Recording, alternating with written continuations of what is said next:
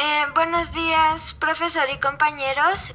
Esta es la segunda parte de la historia de Artemisa y Acción.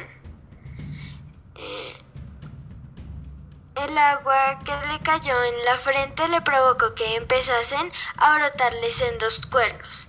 Acción cayó al suelo con los brazos extendidos para amortiguar el golpe, pero en lugar de manos humanas chocaron con la tierra unas pequeñas y afiladas pezuñas. Sus brazos comenzaron a alargarse y a convertirse en extremidades parecidas a las patas.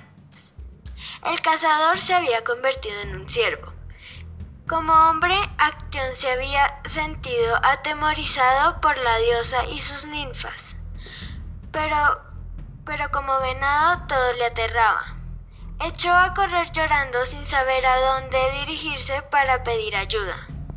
De pronto oyó gruñidos de sabuesos de casa. Sus propios perros habían percibido el olor que desprendía como venado y se, precipitó, y se precipitaron ansiosos hacia él. Acción intentó gritar con todas sus fuerzas que era su amo y que se detuvieran pero, pero no consiguió articular palabra.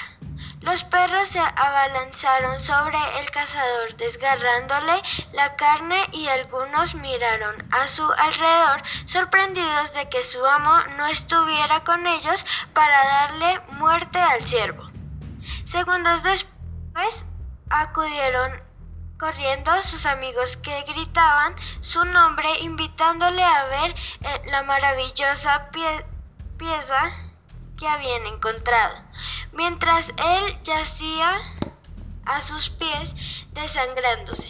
Nunca nadie cayó en la cuenta de que ese gran trofeo que se llevaban a casa era su amigo y líder Acción, príncipe de Tebas.